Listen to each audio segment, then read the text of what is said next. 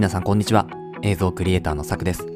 クリエイターを目指すあなたへ、クリエイティブの種を毎日一つ届けるラジオ、クリエイターズシード。今日もよろしくお願いします。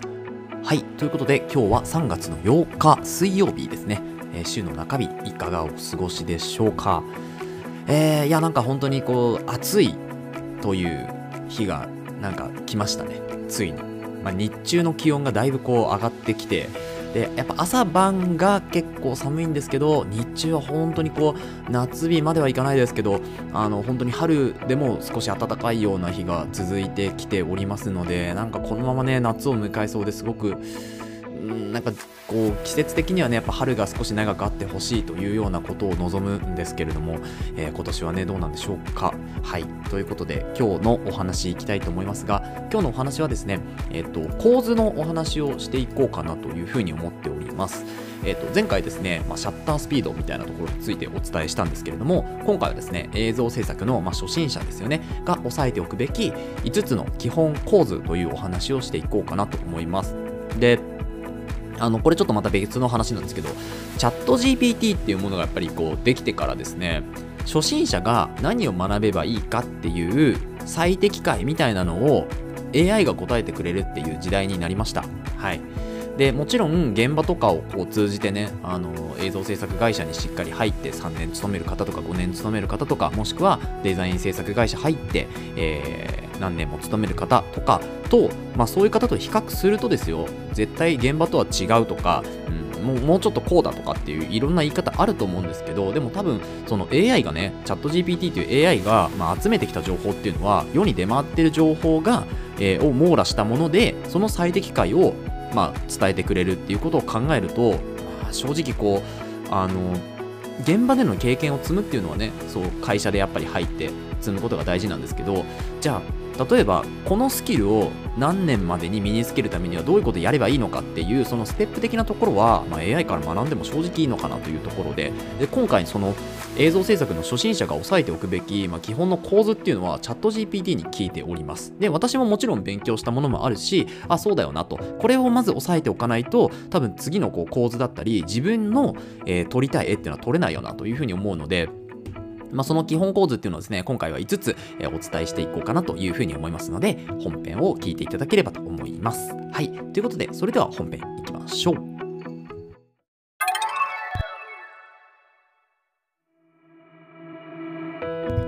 はい。ということで今日の本編は映像制作初心者が押さえておくべき5つの基本構図ということで、まあ、この映像制作における構図っていうのはですね、映像の表現力を大きく左右する重要な要素の一つになるわけです。で、まあ、今回ですね、チャット GPT にも手伝ってもらいですね、映像制作のスキルを上げるために代表的とされてる、まあ、どこをね、こう代表とするかっていうのは人によってそれぞれだと思うんですけど、今回は AI が判断した代表的な構図っていうのをですね、5つ、えー、紹介していこうというふうに思います。まず5つ紹介すると、1つ目、ローアングル、2つ目、ハイアングル、3つ目、クローズアップ、ップ4つ目、パンニング、5つ目、シンメトリーというような構図になります。このシンメトリーはちょっと微妙かもしれないですけど、まあ、上からローアングル、ハイアングル、あとアイレベルですね。まあ、アイレベルはあってもいいかなと思うんですけど、あとはクローズアップ、パンニングっていうことで、まあ、こちらは多分基本の構図になるかなというふうに思いますので、ま、AI が言ったと言うかもしれないですけど、でも基本的に言われている、一般的に言われている構図も多分これに該当するかなと思うので、えー、聞いてみてください。ということで、1つ目、ローアングルですね。で、これ、ローアングルっていうのは、被写体を下から見上げるようなアングルですね。煽りとかって呼ばれてもしますけど、しますけど、この、えーと、被写体っていうのを下から見上げるようなアングルで撮影する構図っていうのがローアングルと呼ばれています。で例えばですね人とか建物とかを大きく見せることができたり圧倒的な存在感みたいなのを表現することができます。でローアングルっていうのはカメラを被写体に近づけて撮り方ですね。被写体に近づけて被写体の下から撮影することで表現することができますと。でまた建物とか自然の風景とか大きいものを表現する場合にも結構適してますよっていう風に言われている構図になりますね。であのやっぱりこう被写体を大きく見せることができるので、まあ、結構こう存在感の大きいものっていうのを、えー、煽って取ることでより大きく見せることができるというような、まあ、こう表現ができるというところですね。でこれですねこのロングルってまあ確かにあの被写体を大きく見せたりすることもできるんですけど例えば自分にとって大きい存在みたいなところもこの構図で表現することができるかなと思って例えば赤ちゃんの視点で母親ですね。お母さんを取るとかお父さんを取る、えー、兄弟を取るみたいなところとかですね。あとはペットの視点みたいなところとかですね。そのどういうところからえっと煽りローアングルを入れていくかにもよってかなり変わってきますよね。例えば床下ぐらいからローアングルにするのか、それともちょっと床から離してローアングルをするのか、それとも例えば普通のこう学校の机ぐらいの高さから少しこうアングルを上に煽るのかっていうところでもだいぶ見え方が違ってきますよね。でこういった形でローアングルでも複数のパターンっていうのがあるわけです。なのでこの辺をまずは、えー、一番こう地面のねところから上を見上げてみる。でその後まちょっと地面から離して上を見上げてみるっていう構図を、ま、こう練習することでですね、まあ、いろんなところでこう生きるものになるし、これが基本となるという構図ですね。覚えておいていただければと思います。続いて2つ目、ハイアングルですね。逆です。ローアングルの逆で、ハイアングルっていうのは被写体を高い位置から撮影するってことですね。で、被写体を小さく見せたり、あとは全体を俯瞰したシーンを撮ることができます。例えば、まあ、建物とか風景とか広く表現する場合によく使われるっていうことなんですけど、で撮り方としてはですね被写体からカメラが離れている場合とか高いところから撮影することで表現ができますよっていうところですね。なので、えー、まあ、えー、脚立を使ったりとかあとは、まあ、例えばこうペットとかね、あのーあとは、まあ、自分より小さいものもしくは自分の手を少し上に伸ばしてカメラを上から、えー、撮影するっていうことでハイアングル撮ることができます。でやっぱりこう、あのー、垂直にねカメラ構えるのもいいんですけどちょっとこう角度をつける下下向きにね角度をつけるとこう俯瞰俯瞰図ってこう俯瞰的に、えー、鳥鳥の目みたいな形ですかね。で、えー、見るようにこう撮影ができるというのがこのハイアングルですね。でこれはまあやっぱりあのー何でしょうね。一番は全体像を捉えるっていうのが一番なのかなと思うんですけどあとはこう非日常感。自分の、えーと、目では捉えないようなそういうこう構図というかそういう景色とかに、えー、なればいいなというふうに思います。なので、まあ、シネマティックとかでも結構使われたりするのかなと思いますね。このハイアングル構図と呼ばれているものです。はい。続いていきましょう。クローズアップ構図。これもよく使われますね。クローズアップに関しては被写体の顔とか表情小さな部分を拡大して撮影することで細やかな表情や感情を表現することができます。例えば目だけ映すとかね、うん、口元だけ映すとか。そういう形で被写体の部分部分を抜くっていうようなそういうイメージです。で、まあ、撮影のそのドラマとかね映画とか重要なシーンで結構感情表現に使われることが多い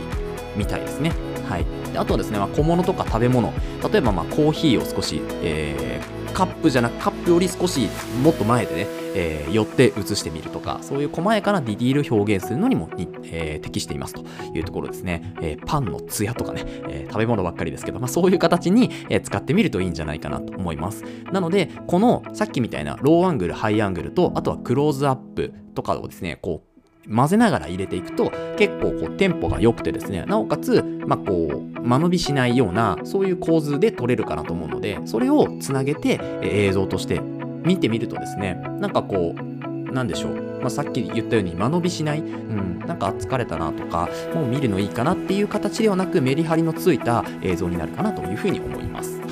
でクローズアップに関してはですね被写体に、え近づいて撮影するっていうのがあるんですけどその被写体に注目が集まるようにしていく例えばですね